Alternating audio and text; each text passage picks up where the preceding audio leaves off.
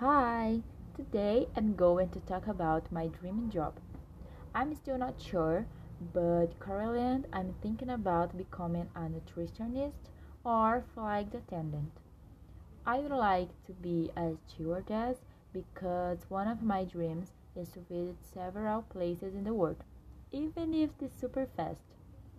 And the reason why being a nutritionist is among my plans because I would be able to help people achieve their goals, have a healthier life, and also because they say I have a way of dealing with things like that.